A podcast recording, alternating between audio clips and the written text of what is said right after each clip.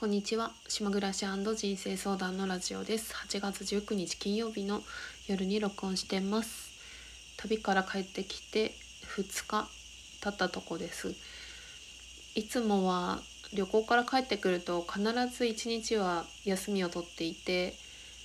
えー、洗濯をしたりとか荷物を片付けたりとかするんですけど今回は旅を延泊した関係もあったのであの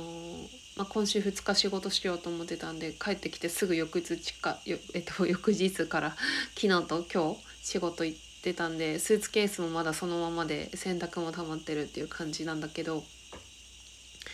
まあなんかまあ明日休みなんですごく今ゆっくりした気分でいます。まあ、特別話したいことはないんですけどこの金曜日のゆったりとした時間を残しておこうと思っています。旅行から帰ってきたらなんかねあのー、このラジオ聞いててお分かりかと思うんですけどその虫の声がすごい変わってて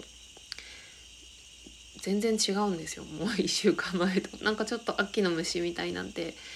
今はガチャガチャガチャガチャって言ってるけど あとはもう鈴を鳴らしてる、まあ、スズムシですかね。リンリンリンリンとかっていうのとかもう夜中も寝てる時にも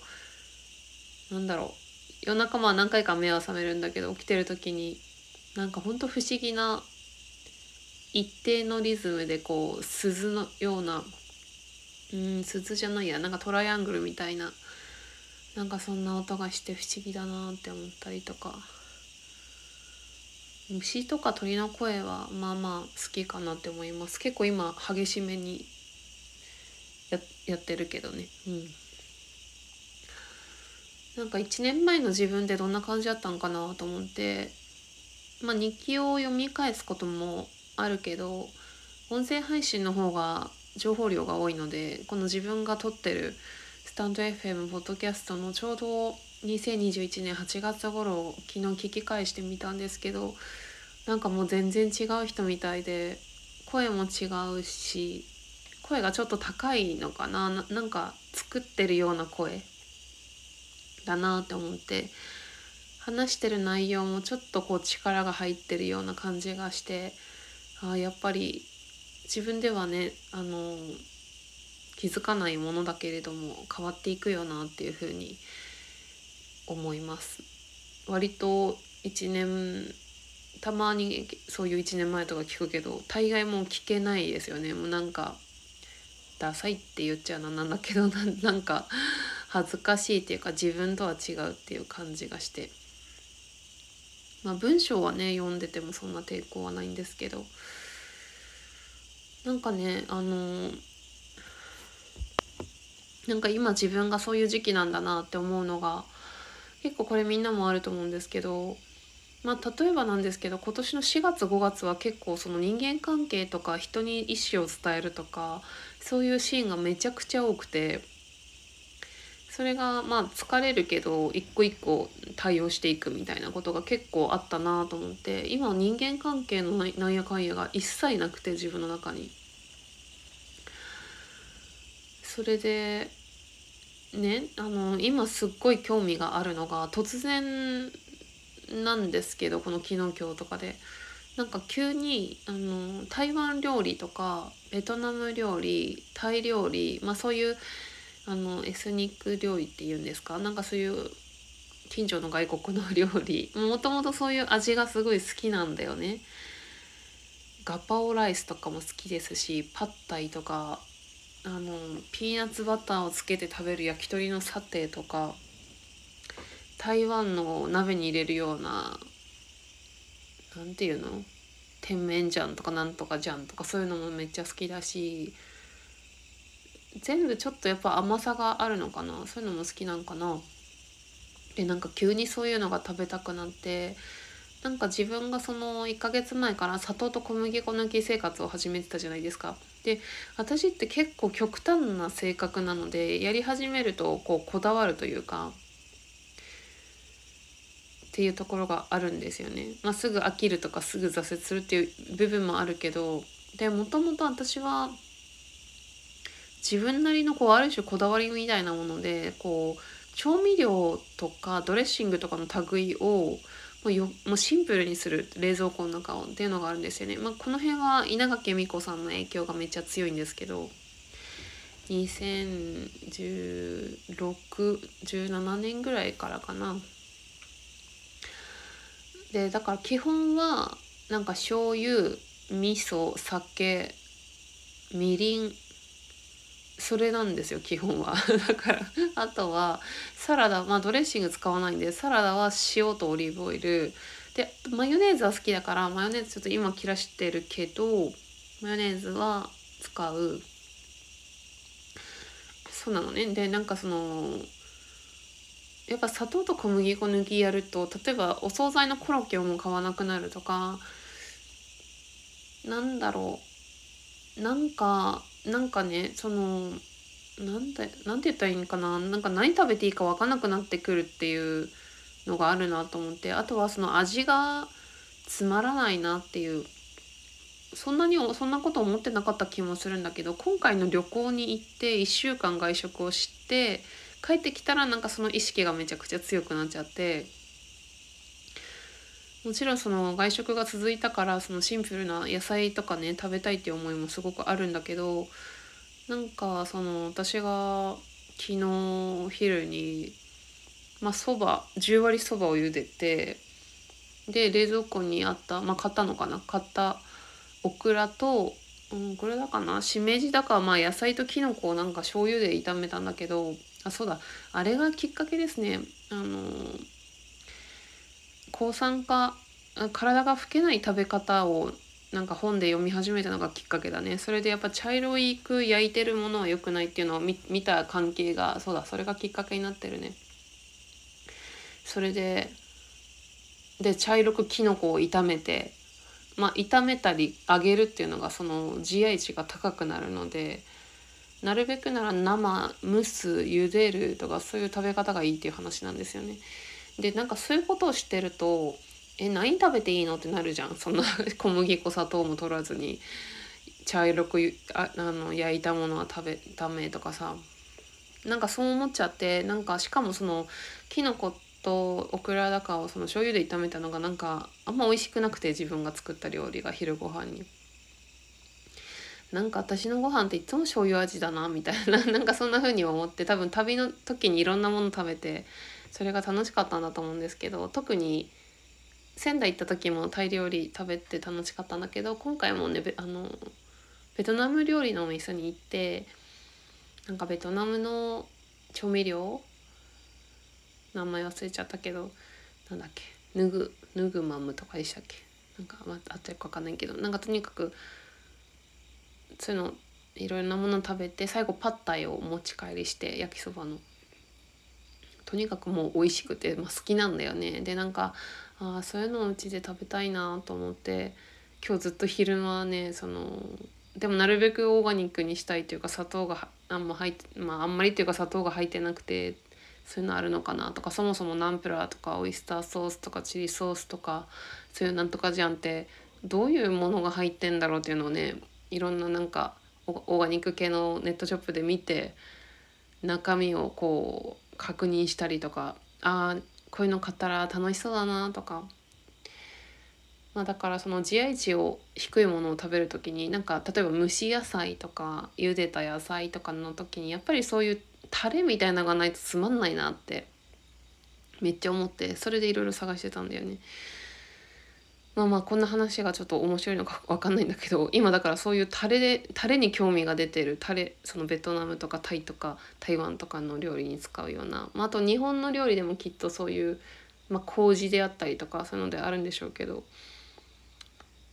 自分で作るのがなかなか続かないので結局買った方が美味しいっていうのがあるからねなので一番今興味があることがそれです食べるもの。結局何かを自分で制限してても美味しくないとか食べ食べるのが楽しくないってなったら本当に本末転倒なので何のために生きてるか分かんないと思うからなんかそんな風に食事を楽しみたいなって美味しいもの食べたいなって思ってるんですけど結構その感覚って自分の中ではこう新鮮というか7月末に7月末から、まあ、今2週間ぐらい経ってるけど、まあ、仕事のこととかあの成果を出すとか何か仕事を頑張るとかそういうのを一旦置いといて、まあ、焦ったりとかなんかとにかく自分を癒すこと自分を喜ばせることに注力しようと思って多分その関係で例えばブラジャーをあのしてないことがすごく体が楽だとかその体の快適さとか心の快適さ。でも体っていうとこがやっぱ分かりやすいんですよね。自分が楽だっていう感覚。なんかそこをそこを多分追求してるからなんとなく美味しいものも食べたいっていう風になってる。でその美味しいものっていうのも依存性の少ないお菓子とかアイスクリームとかじゃなくてっていう感じになってる時期なのかなって思ってて。あとちょっとだけ話変わるけど今すっごい自分の周りにねいろんなものが集まってきててなんかそういう時期ってあるじゃないですか。あそうださっきね4月5月人間関係がごちゃごちゃやいろいろやってたっていう話をしててなんでその話したかっていうと今の話しようと思ったんだった。なんかそういう自分にとってのそういうテーマがある月とか重なる時ってあるよなってすっごい思うんですけど今ね読みたい本とかじっくり向き合いたいものがなんかすっごい溜まっててなんか本で言うとうんと今服部美玲さんと上原浩二さんの「私に嬉しいことが、えー、起こるっていう本を昨日から読んでるんだけどそれもすごく面白いしあとはその旅の帰りにその老けない食べ方の本も買ってまだちゃんと読んでないしで一緒に雑誌の天然生活も買ったしあとメルカリであのアーティストのゆきちゃんゆきちゃんの今回のコンサートツアーの20周年なんですけどソロデビューが。あのアートブックをねメルカリで買ったんですよ。なんかジェーン・スーさんのインタビュー記事が載ってるっていうのを知ってて、まあ、結構高額なんだけどなんかすごくそれが気になって、まあ、実はさっき読んじゃったんですけど届いて、まあ、すごくうんうんすごく胸が打たれて胸が熱くなって感動したんだけどそういうものとかあとはその本以外でも最近オラクルカードを買って石のあのストーンの写真がいろいろと載ってるもの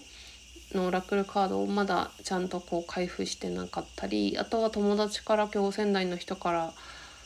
なんか瓶にローズクォーツとかそういう石が詰められたのにその香水を入れてくれたりアロマオイルを入れてくれたりしたのが3種類届いててなんかそれもじっくり見たいし 見たいっていうか確認したいし。なんかそういうあと手紙も2枚届いたりとか手紙の返事書きたいとかなんかそういうのがすごい溜まってるっていうか珍しいなっていう感じなんですけどその向き合いたいものがいっぱいあるっていうああとはその台湾料理とかベトナム料理タイ料理とかもそうですけどいろいろなものがこうね集まってきてる時期だなっていうふうに思ってます。ま、今日のラジオはちょっとちょっとあのあんまり話したいことがなかったんで今あまり面白くないなって今もう本当に思ってるんですけどでも実はこのラジオで読みたいものがあってそれで今日録音してるんですね。なんか朗読したいなと思って久しぶりに。えっと、笹拓也さんの「サラダの本」っていう本なんですけど、まあ、私が図書館に注文して、まあ、1年ぐらい前かな入れてもらってまた久しぶりに本を借りてきてまあ、何を食べるか迷ってたんでね、まあ、料理の本なんですけど笹拓也さんっていうのは今今現在もそうかな。高知の四万十市で自給自足の生活をしている方で、すごく素敵な人なんですけどその料理の本の最初の方にコラムが載っていてそのコラムの中の、えー、いろいろな込み出しがあるんですけど移動型から定住型へっていうところを読んでみようかなと思います。特別に熱い思いがあって読む読むってわけじゃなくてなんとなく読んでみたいなと思ったので読んでみたいと思います。今の僕は30代後半となり20代の頃からの旅する移動型の生活から定住農耕型の暮らしへと移行している最中です。長年僕を旅に駆り立ててきた心の内側からの大きな衝動は大いなる自然に抱かれたいという思いでした。そこには常に自然に対する畏敬の念がありこの自然という大きなものから学びを得たいという飢えがあったのです。これも現代社会の象徴である都会で育ったゆえんでしょうか。